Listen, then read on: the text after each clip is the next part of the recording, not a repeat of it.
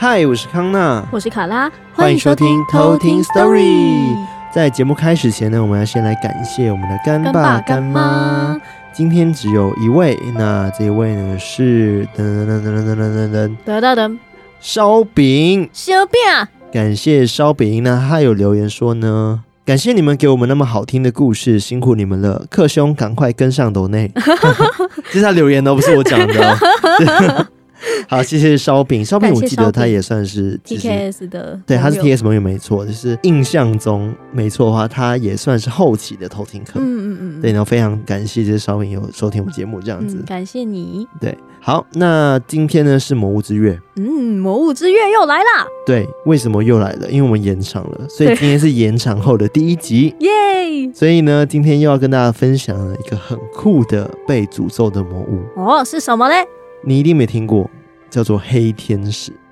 没听过，就是 因为我们看到天使，想到天使就是想说，哦，它应该就是一个亮丽、白白，然后有翅膀，然后很纯真、干净的嘛。对，但其实我想到的是那个，你就想到堕落天使嘛？对对对，那一种系列的黑色羽毛的那一种。对，它其实是没错，它是黑色的。哦、那我今天在后面才会跟大家讲。嗯嗯嗯。那当然，在进入我们的就是科普之前。那我们就要先来分享偷听课的故事。水哦。那今天偷听课的故事呢，是由一位叫做冯大大、冯大大投稿的。他是一名缅甸华侨的台湾人。哦，缅甸呢？他说这故事呢是他妈妈好朋友发生的。哦，所以他现在人在缅甸。呃，我们家是缅甸华侨的台湾人。所以他现在在台湾。哦，所以他们原本是在缅甸的人，对，然后他就是到变成台湾人这样子，对对对，因为我我不确定是不是这样子啊，嗯、或者是他们可能爸爸是呃台湾人，然后妈妈是缅甸人，哦，也有可能，对，我不确定，嗯嗯，因为我知道很多缅甸那边其实他们的那个人群的组成也是蛮多的，他们也有很多华人在那边。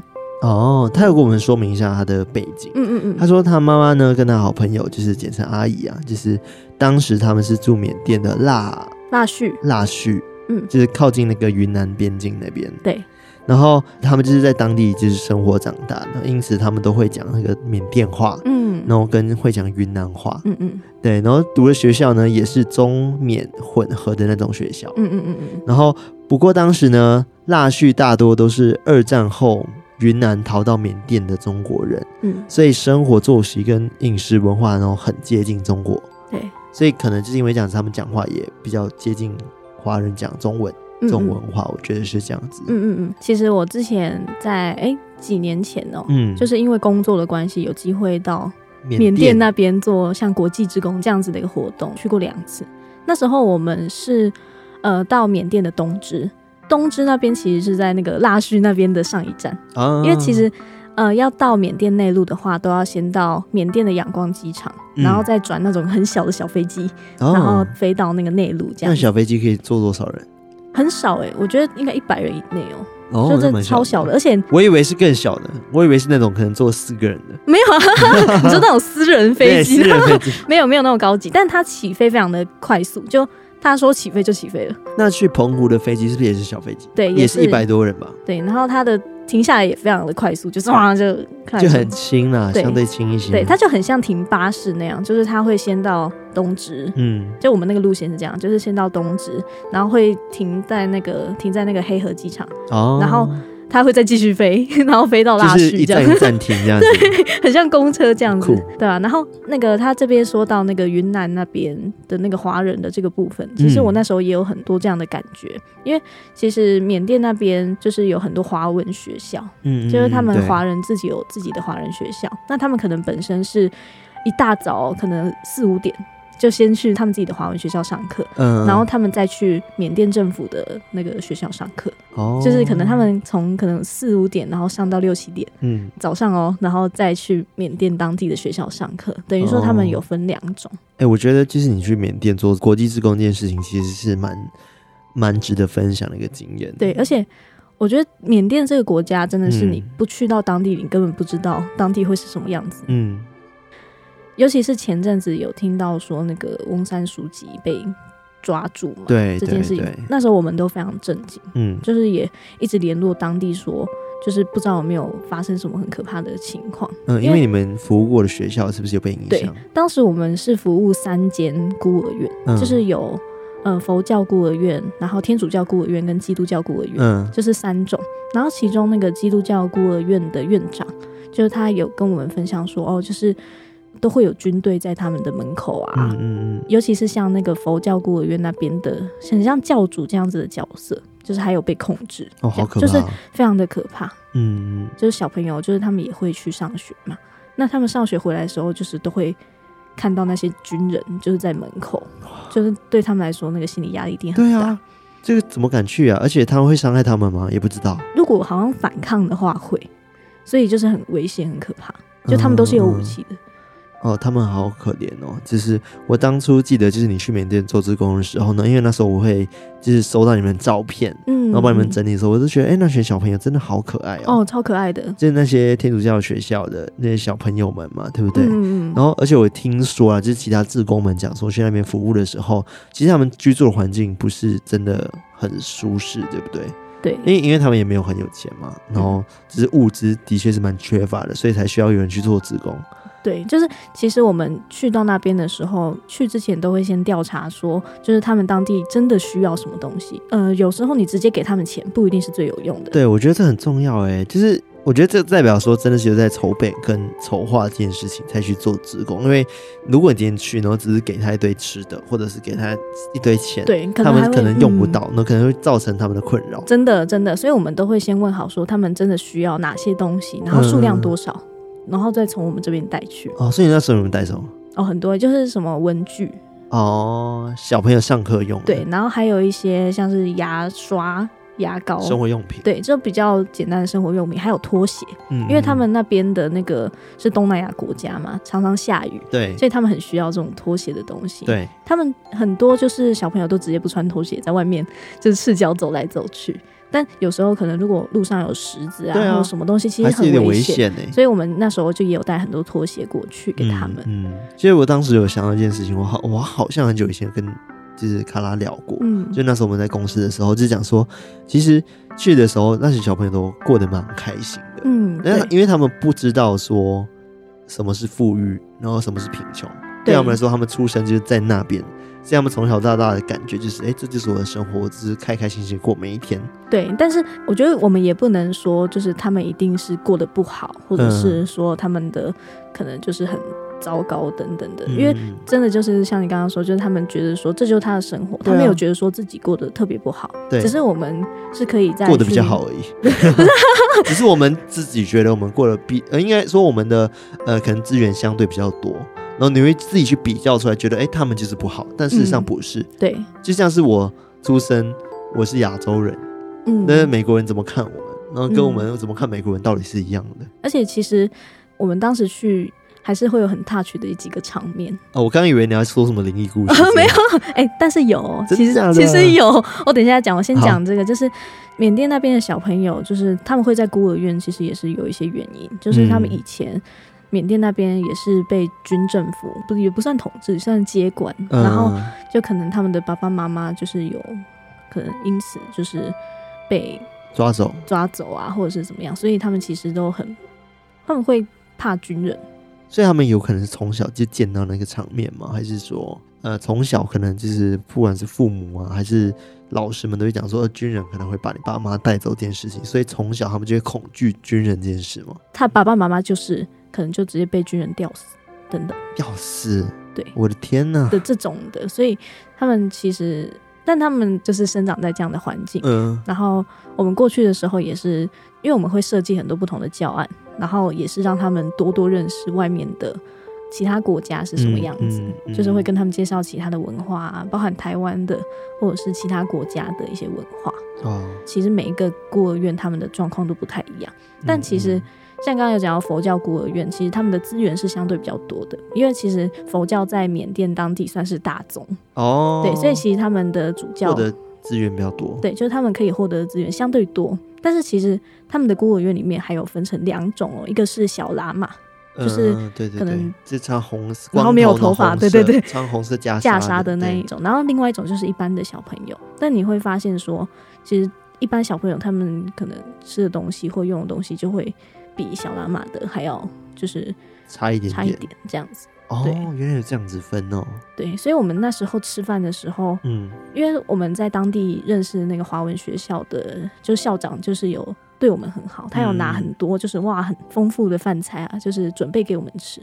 但是我们后来就觉得说，我们就自己带便当盒，然后装起来吃，就是不要让那些小朋友看到，嗯，就不然会好贴心哦。对，就不然我们在那边哇吃大餐，然后小朋友就吃比较简单的那种。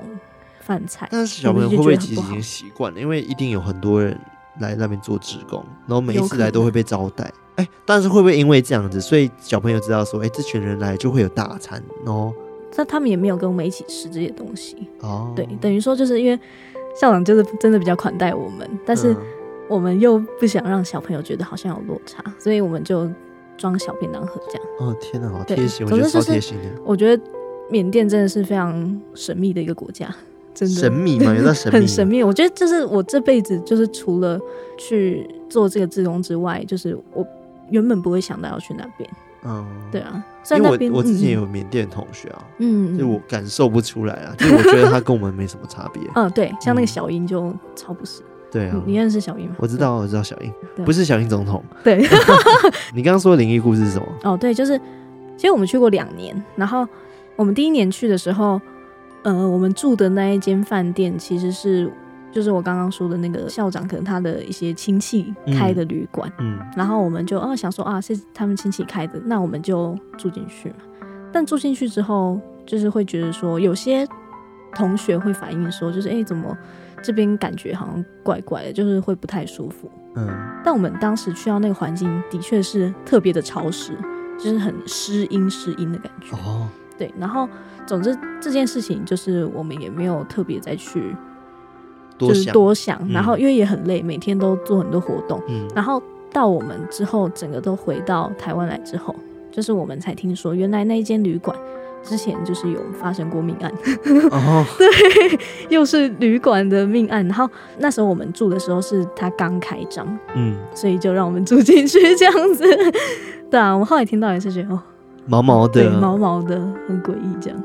对，我真的觉得，就是尤其是重建，嗯，你都不知道那个重建之前那土地到底是干什么的。嗯，真的，真的要特别才知道。对，我们今天回到我们故事。对，刚才扯到自工，就其实真的蛮多东西，卡拉可以分享。对啊，因为缅甸的，嗯，那两年真的是我就是这辈子真的很难忘、很难忘的一个回忆。嗯，虽然我去完缅甸之后，我觉得我的发质就突然开始好，是不是回不来了？我 这变差。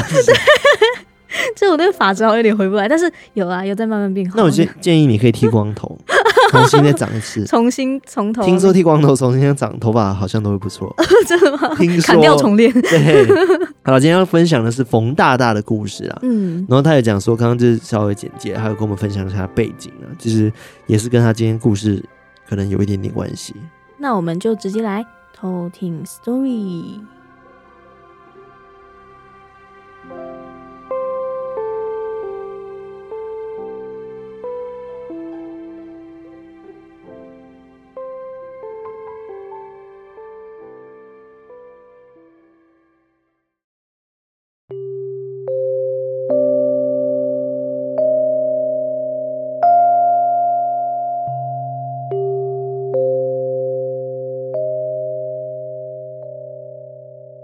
今天讲的是冯大大的故事。那这故事呢，是他阿姨呢发生的。他阿姨从以前呢就有一点点的敏感体质，属于那种看不到，但是偶尔可以感觉得到那种。在他读高中那一年呢，他的阿姨的班上同学就约大家说开货车呢去郊游，在当年的货车后面都可以载一堆人嘛，因为不太会被关。然后还可以可能做一些改装啊，然后放座位在那个后车厢那边。那栏杆呢，跟遮阳帆布呢，也可以让大家就是坐得很舒服。当天呢，他们去夜游的时候，他们都很兴奋，因为当时的娱乐并不多，再加上高中最有本事的事情就是可以开车带人出去玩，因为只要有人开车这件事情，就等于说他是好野人这种概念。然后最后呢，包含就是。阿姨呢，跟六七位同学就一起参与了这一次的，就是夜游这样子。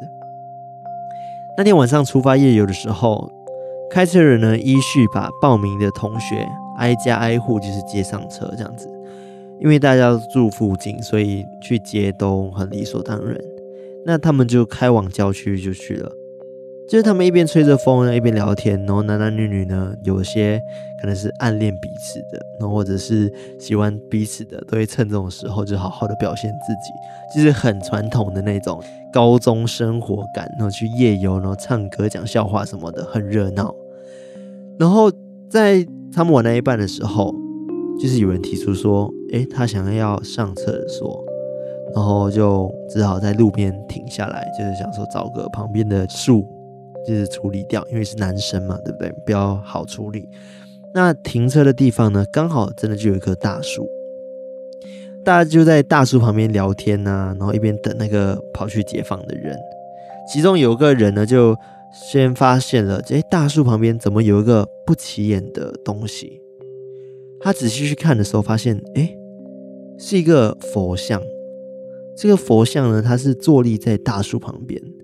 放在一个用木头搭建的平台上面，那佛像的下方呢，还会放一个装水的大陶壶跟塑料杯。这在缅甸的小路边呢，跟山路其实很常见，通常是供应给路过的喇嘛僧人喝水参拜，就是给他们喝的。而佛像的意义呢，对大多数的人来说呢，有点像是保佑路过的那些人。比较像是，呃，可能类似山神的存在。所以，当缅甸人呢遇到这种佛像的时候，其实都不会感到害怕，反而就觉得说，哦，我要敬畏这个佛像。只是当时呢，他阿姨就说，那尊佛像不知道为什么，总觉得会让人发毛，而且会说不上来哪里怪怪的。通常呢，佛像附近的村子会派人定时的来打扫，但是呢，这尊佛像看起来像是被遗弃的，甚至都有可能鸟大便干掉的痕迹，就是完全没有人清理。没多久呢，就是解放人回来了，就是他跟其他人聊天呢，聊一半，然后突然间起哄，就说：“哎，要抬起佛像看看到底这个佛像有多重。”就是因为小朋友贪玩嘛。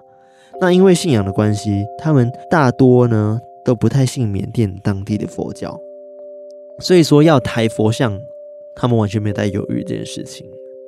然后他们就伸手呢去把它搬起来，但是呢，佛像是实心的石头，它有一定的重量，他们搬不动呢就用推的，推不动就用拉的，各种就是不敬。其他女生呢，也在旁边就笑话这个男生啊，你们都好没劲啊，就是怎么力气那么不够，好弱。那只有呢，冯大大他的阿姨呢，全身冒汗，而且是过一阵子之后呢，他才反应过来，赶快想要阻止这些男生们做这些行为。因为刚刚讲到说阿姨本身就是体质，所以当下他可能就感觉到了什么。阿姨呢，因为本身她也比较泼辣。所以很快的呢，他就制止了这些动作，并跟佛像道歉。他就催促他们赶快上车离开。后来他们车子就继续开，一群人呢又开始可能聊天啊、唱歌啊、打闹的场景，完全没有把刚刚的事情当一回事。只是呢，阿姨觉得车上变挤了，她偷偷点了一下人数，发现。没有异状，但往隔着玻璃的驾驶座看去的时候，发现那个座位多了一个影子。在发现到那影子出现的同时，正好他们的车子准备过一个大弯。正常来说，转弯都会有一个至少减速嘛，对不对？但是车子依旧保持着车速，然后在一堆尖叫声之后呢，阿姨跟其他人呢，随着车。跌下山坡，虽然不高，但是也让车子呢翻倒，撞出了一个大坑。这次呢，所有人几乎都受了大伤。那几个搬佛像的男生呢，就比较严重，他们甚至有手或脚骨折，唯独呢，就是阿姨她自己只有皮肉伤。最后，阿姨跟几个能走路的人呢，去附近村子找救援，才把人救了起来。那大伙呢，在养伤好一阵子之后，然后也被他们爸妈劝说要去跟佛像道歉。然后也因为道歉完之后呢，这件事情才告一段落。这就是他阿姨以前发生的故事。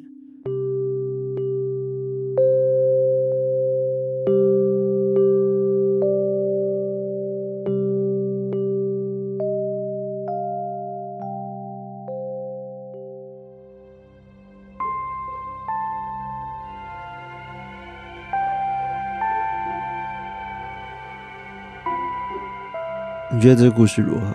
让我想到之前简少年有说过，最不可饶恕的就是诋毁神这件事情。对对，像你看他们就是破坏佛像，嗯，所以就被处罚。我觉得是这样的概念。对，虽然说也不排除说，因为他们超速，然后可能就贪玩，然后因此导致了这个一小小的意外这样子。对，但是因为阿姨她的确没事，就皮外伤，那、啊、其他人呢，刚刚搬那些佛像啊，这推拉的人呢？都受了重伤，对，而且他还有看到黑影，对，哦，对，我觉得黑影是重点，对啊，我也不知道说，嗯、呃，为什么会这样子？那黑影是佛吗？嗯、还是？我也我也觉得应该不是，哎，怎么会这样？嗯、或者是有其他的灵体看到，嗯、然后想你说处罚他，抱不平之类的，对，打抱不平，你怎么可以这样弄我们的神？哎，但是我忽然想一件事，就是我就是。大胆的猜测，大家就是不要攻击我这样子，因为我不确定。因为我之前有跟大家讲说，就是如果一个佛像放在那边没有被开光的话，的确有可能会注入一些其他灵体这件事情，嗯，有可能。所以我觉得这个是第一个可能性。嗯，然后刚刚还有讲说，这些佛像对他们来说有点像是山神的概念，嗯，所以可能山神的形象又跟一般的佛好像不太一样。对，所以或许他看到黑影，的确是可能山中的神、守护神等等的。嗯嗯有可能，然后才会导致他们这样的结果。嗯，那我今天要跟大家讲的，刚刚讲黑天使嘛，啊、然后它也是跟就是雕像有关系。哦，原来它是雕像系列嘛？对，你以为黑天使是一个什么？就是就真的一个，真的很像催狂魔那种系列。那就不是魔物啦，魔物就是要一个物品嘛，哦、对不对？对啦。所以我今天要讲的黑天使，它其实是一个雕像，雕像哦，而且它是一个非常非常大的雕像。这个雕像呢，就是它高度有二点五米，嗯，然后再加上它下面有个就是基座，嗯，基座就加起来就差不多有四米高，哦，很高，所以它整个加起来可能就有四点五米左右。然后就是呢，大家都对天使的印象是什么？我刚刚前面有聊到嘛，就是、啊、就觉得这纯洁、啊、白色翅膀啊。但是呢，我们也知道说，哎，有些天使好像就没有那么纯洁了。嗯、就是你刚刚讲的，就是他可能背叛了天，使界、天使界之类的，然后、嗯、就被逐出天堂，变成大家口中的堕落天使。嗯，所以在电影里面也很常会看到，可能一些黑色翅膀的天使啊，嗯、或者是他形象就是比较可怕。我应该说他。外观好像很漂亮，嗯，就但是它是黑色的，嗯，驱魔神探，驱魔神探，或者是 我忘记是哪一部电影了，然后它也是一堆就是天使的雕像，哦，然后你只要看他们，他们不就不会攻击你，就有点像一二三木头人，哦，然后你只要一闭眼，那一瞬间他就越来越靠近你，哦，然后他们是张牙利嘴那种，哦，我觉得还蛮可怕的，这个雕像，我不知道是什么电影哎，我就是念不出名字，但是我之前在就是网络上有看到。真假？我现在听到一二三木头人，只想到鱿鱼游戏。好了，反正就是讲了黑天使这个东西。那这故事呢，是发生在十九世纪末的时候，有个女生叫做 Teresa Dolezal，我不知道应该是这样念。嗯，然后反正他中文就是特瑞莎，然后多莱扎尔这样子。多莱扎尔。对，那她当初呢是跟她儿子跟丈夫一起生活，只是后来呢，因为她儿子就是得了嗯脑膜炎，然后就过世了。嗯，然后她丈夫呢也过世了，所以因此呢，她悲痛欲绝嘛，所以他就觉得为了不想要触景伤情，然后就便搬到了那个俄勒冈州这样子。嗯，那在那边呢，他就认识了一个人哦，叫做尼克拉斯·费尔戴德。这个名字都好难念哦。对啊，他们名字都。Nicholas，因为中文翻译我觉得比较偏难念一点。嗯，那最后呢，这两个人其实他们是结婚了。后来呢，就是因为在一九一一年的时候，Nicholas 也因为生病，然后就过世了。那因此呢，Nicholas 呢，他就留了很大笔的财产给这个 Teresa。嗯，Teresa 呢，后来就是带着 Nicholas 的骨灰，然后就回到了爱荷华市，嗯、就他原本已经离开了嘛，对，然后到另外一个城市，然后认识 Nicholas，然后 Nicholas 过世之后，他又带着 Nicholas 骨灰回到爱荷华市，嗯、带回去，然后就决定把这个骨灰呢跟他儿子葬在一起，嗯，然后他就请了一个当地就是呃芝加哥波西尔米亚的雕刻师，嗯，然后叫做玛丽欧，对，对，就是玛丽欧，然后他叫 Mario Cobo。然后帮他设计了一个天使的一个雕像，嗯，然后他就希望呢，能够把这个天使呢放在墓园里面，然后守护他死去的儿子跟老公，嗯，对。那在一九一二年的时候呢，呃，这个天使呢雕像就被运来了爱尔华市，因为他原本是在刚刚讲的芝加哥的波西米亚那边，嗯。然后就是现在被运来的爱尔华市，然后就被放在了 Oakland Cemetery 墓园里面，也就是葬了她的儿子跟她老公的地方。哦，所以他就是可能打电话远端请那个在那个波西米亚的师傅先做一个雕像，就是、一个雕刻师，然后再请他运过来放在他的爱荷华市。对，就是放在这边、嗯、这个墓园中。嗯，那我跟大家描绘一下这个天使的长相哈。她其实是一个长裙飘逸，然后背上有翅膀的一个女性嘛。嗯，然后她，但是呢，她的动作跟翅膀的方向有点特别。她的头呢是往下倾斜的，就往下看的。然后她的脸呢，就有点像是，因为她往下看嘛，所以一直都处于阴影状态，就暗暗的。嗯、那其中呢，她的巨大的翅膀呈现一个古怪的不对称的角度，就是它一边呢是可能。是垂直的往下放嘛，然后另外一边呢，却、嗯、是可能像断掉一样往前指。就是很诡异的一个动作，这是雕刻师雕错了吧？我这我不知道，反正大家可以自己去 Google 一下，或者是我到时候会把照片给大家看，就是看这个黑天使到底长怎样。嗯、对，然后所以有人就有种错觉，就觉得他手好像背了两个假的翅膀，所以他有点是假天使的概念。哦、但这个只是有些人觉得，他并不是。对，就觉得说，啊，这个天使就是不祥之物，哦、这种感觉。然后这个天使呢？刚刚讲说他全身闪闪发光嘛，因为他是铜像嘛，嗯、对不对？对，他就是放在墓园中，其实是光彩夺目的，而且呢，他石头的基座正面刻有 Rodina Feldvertova，也就是就是捷克语的费尔戴蒙家族的意思。哦她特别定制放在那边，然后来纪念她的老公跟那个她的儿子的。哦，费尔戴蒙是尼可拉斯吗？尼克拉斯，嗯、对对对。哦，所以是可能他们家族有认识的雕刻师，然后这个特瑞莎她也认识，然后所以才叫他们做这个。对，请他帮我们做这个天使雕像。哦，原来如此。对，那这个天使雕像旁边呢有一棵树，这棵树呢它其实也是雕像，哦、然后它是用石头被雕成的。哦，强哦。对，那一开始呢，其实 Teresa 呢，她是希望可以这个天使跟树是融为一体的，但是后来因为跟雕刻师可能就就没有沟通好，嗯，然后变成说就是一棵树跟一个天使这样子，嗯，因为刚刚讲说丈夫已经过世了嘛，对不对？最后呢，Teresa 呢，她自己其实也在这个雕像底下长眠了，去过世的这样子，哦、对。然后，但是很奇怪的是，这个纪念碑上面呢，就写她的生日，并没有写。他什么时候过世的？然后就变得有点怪，因为一般来的说雕像不会写说啊一九九几到几日几这样，但是他没有，他就只有他的生日这样子，所以等于说整个家族呢成员呢都有点像是屈服于生命，在同一个闪亮的那个雕像底下重聚了，哦。就等于说他们据说就是里面就是有他们三个人的灵魂，灵魂在在这个雕像底下，因为他们都被葬在同个地方，嗯。那因为呢，雕像经过多年的可能雨水啊，然后可能刮风啊，所以变成它原本金红色的铜像呢，因为氧化，就慢慢的变成了黑色。哦，对，就有点像是原本是一个很漂亮的天使，然后最后魔化了，嗯的这种感觉。对，然后就是很多人就觉得说，哦，他根本就是受诅咒的。啊，就是他们认为说他会那么快就是变黑色，原因就是因为他受到诅咒。然后他们甚至认为说呢，呃，是因为泰瑞莎她本来呢可能生前的时候就有背叛过她原本的丈夫，哦，或者是她可能有杀了他，其实儿子是她杀的，就是各种传闻，就说泰瑞莎就是一个不正当的女生，嗯，所以他们才会觉得说这个雕像变黑原因就是因为这个泰瑞莎，嗯，她心不正，所以导致黑掉。这个东西黑掉，嗯，对。哎，你这个雕像黑掉是在特瑞莎长眠在下面之后，对，对不对？对对。哦，那这时间点也很巧妙，对对对对。然后自黑天使出生之后呢，就是这个雕像传闻传开之后，很多人呢就会说受到他的诅咒。哦，最有名就是黑天使之吻。哦，对，好，我不知道大家有没有听过，好像一个绝招。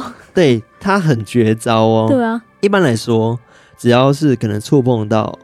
或者是可能孕妇经过，然后不小心被她影子盖到的话，嗯，就会流产哦，好可怕。对，但是其实流产这件事情也蛮正常的，因为对孕妇来说，可能会减少去一些有晦气的地方哦。对，但是最有名的传说就是刚刚讲的黑天使之吻，嗯，然后刚刚还有说碰到它会死亡这件事情。嗯，那有三个，第一个呢，就是在月光下的夜晚呢。女生呢，在黑天使的脚前被亲吻的话，就等于说在她面前，然后黑天使夜晚的时候会下来亲你哦。然后亲她的时候呢，六个月之内呢就会死亡哦。对。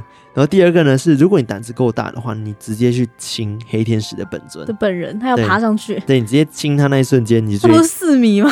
对，四米超高，高了吧？所以他说亲下去的瞬间呢，你心脏就会直接停止跳动。哦，这是一个传说。对，然后马上就是死神降临这样子。哦。对，但是因为大家都知道说黑天使那么高，要爬上去亲他嘴巴这件事情也是对啊，本身就有难度，不太可能的事情，啊、除非你特意去爬这件事。嗯，然后第三个也是比较多人传的，就是讲说在万圣节的时候呢，用手去触碰黑天使的人，他在七年之内呢就会死亡。哇，这么可怕！对，好危险哦。对，而且是万圣节。嗯，然后也不知道为什么，就是当地人最熟悉三个诅咒，就是这三个诅咒这样子。哦。但是后来就是刚刚讲的，就出现新的传闻，就是讲说，如果怀孕的女生呢、啊，经过然后被她的翅膀的影子盖到的话。它就会流产，好可怕，好危险哦！不同的传闻，而且刚刚你讲那个黑天使之吻，就让我想到催狂魔之吻。催狂魔之吻是什么？就是它会一直把你的那个快乐吸走，就是它会一直这样吸你灵魂，这样一点一点。绿色的吗？不是，就是催狂魔会这样飘过来，然后就吸你的脸，嗯、然后你就呃呃，是把快乐吸走。对，就是你会慢慢想不起来，就是那个快乐的画面，就会越来越黑暗这样子，然后到最后你的灵魂就魔化，对，你的灵魂就会从那个这样嘴巴出来，就一颗蓝色的东西。嗯，然后是哈利波特吗？对，这是哈利波特。如果你这个蓝色的东西被他吸走，就挂。这个就催狂魔之吻。哦，有这件事哦，我完全忘记了，很可怕。就是在好像在第三集的时候，阿兹卡班的逃犯的时候，有谁死了？没有，差一点那个天狼星就挂掉，但好险，就是被救了。未来哈利救了他。哦，对，你说他用了 expecto patronum 救了他吗？expecto patronum 是那个鹿吗？对对对对对。哦，就是未来的哈利救了自己这样子。对。哦，对对对，我想起来那个画面了。好精彩，我好喜欢那一段。对，但是这个不是。对，这个他只单纯是亲吻他这件事情，他就会就是让你死掉这样子。可怕。反正就是呢，这个雕像呢。就是因为它有这些传说，就让那个刚刚讲的，就是奥克兰的公墓呢，添加了蛮多的恐怖色彩。嗯，就是很多游客呢都会去那边拍照，又变观光景点。真的就是因为这样子呢，就变成观光景点，然后很多人都会去那边拍照啊，然后可能就是摸摸它等等的，还敢摸？但是大家都知道说，哎、欸，万圣节的时候不能摸，就不要摸哦。对，平常可以。对，白天可以摸，然后也不要去亲它。对，就是拍照，它不会伤害你。嗯嗯嗯。对，但是据说只要你触犯了。刚三个诅咒的话，你就可能会失去生命。好，好可怕哦。对，这就是今天要跟大家分享的黑天使这个诅咒物。哇，那个笔记记一下，那个奥勒冈斯，因为我觉得很酷啊，尤其是这种很有反差性的物品，我就觉得很酷。嗯，它就慢慢，因为大家都知道说天使就是一个很闪亮，然后很正面的一个。正向的东西，嗯、但是当它一个正向的东西魔化的时候，大家都会觉得变得很有兴趣。对啊，我不知道为什么，就大家喜欢反差萌。对，我觉得就是 喜欢反差，嗯、然后又觉得黑色黑天使听起来就哇，好强，好酷。对啊，感觉它就是那种很强的那种进化版。对，而且这种天使的雕像呢，很常会在电影里面看到。哦，你你有印象吗？就任何都有啊，很常都会有黑天使出现，雕像什么的。然后，而且我忽然想到，我小时候有梦到一个梦。然后我之前有跟大家讲说，我预知梦这件事情。那我也是遇到，啊、我不知道为什么，我就站在一个非常非常高的楼层，嗯、然后的屋顶上，就是那种比较美式，然后屋顶上有个超大的黑天使，然后举着双手。然后就是有点像是装饰品，你知道吗？就屋、嗯、屋檐上面的一个装饰品。哦，对，我就在上面，然后就从上面跳下来。啊，对，我不知道为什么，就是小时候梦到那个梦。哦，然后后来这个场景就出现在电影里面了。哦，还是对，那时候我我之前有跟大家聊到预知梦这件事情，然后我记得那个黑天使的长相就跟这个黑天使蛮像的。就也是黑色，然后大大的翅膀这样子。哦，他可能暗示你说你以后会做这个偷听 story 啊，然后不是，你要记得讲我。里面一样 哦，对，然后。对啊，你刚刚讲说那个驱魔那部电影叫做什么了？驱魔神探康斯坦丁。康斯坦丁不是也有出现黑天使吗？啊、基努里维帅。对，他不是要出最新的续集了？哦，真假？他有续集？他好像出续集了。哦，我很期待。赞哦。对，反正今天跟大家分享就是黑天使到这边啊，就是短短的也没有很长，嗯、但是我觉得它是一个蛮有趣的一个魔物。对啊，这个也是第一次听到，对、啊，就不知道原来有这个雕像。而且好危险，这不要乱摸它。而且被亲也太那个了。对啊，就想要杀他，就把他架住在他的脚前亲他。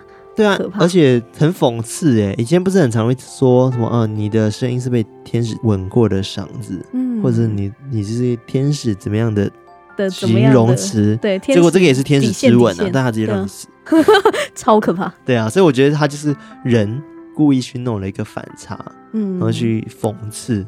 嗯的这种感觉，我觉得有一点这种感觉啊。嗯，好了，今天跟大家分享到这边。那喜欢我们节目的话呢，记得到我们的 IG，然后 Facebook。偷听文化，然后还有我们 Telegram，然后这 Telegram 前阵子停更了三集，但是没事，因为我相信大家最近好像一直都收到那个股票的推波，对啊，那个什么标股社团之类的，对，大家就把他们封锁掉就是好了，就是这些乱七八糟的诈骗社团，就是不要理他们。没错，我因为我们也会一直被推波，其实我们还蛮困扰，我们想说完蛋，其实我们在想说，我们一直叫大家就是加入我们偷听课社区，但是如果加入，然后却收到一些莫名其妙的标股的。的那个推波好像还蛮困扰的，啊、所以我们还在想说，偷听客社区要怎么处理这一块。嗯，就是如果有什么消息的话，后续会跟大家更新。没错，对，那呃，还有就是欢迎大家就多投稿，嗯，故事给我们。没错，就无论是你有可能身旁听过什么被诅咒的东西啊，或是可能嗯、呃，你觉得这个鬼故事很特别，对，都可以欢迎投稿过来。对，投稿给我们，故事永远不嫌多哈。嘿嘿。对，然后最后的话就是多拉拢更多人加入我们偷听客行列。没错，来吧，来听我们的鬼故事，然后听我们聊天闲聊。对 好了，那我们今天就分享到这边了，那我们下次再来偷听 story，拜拜。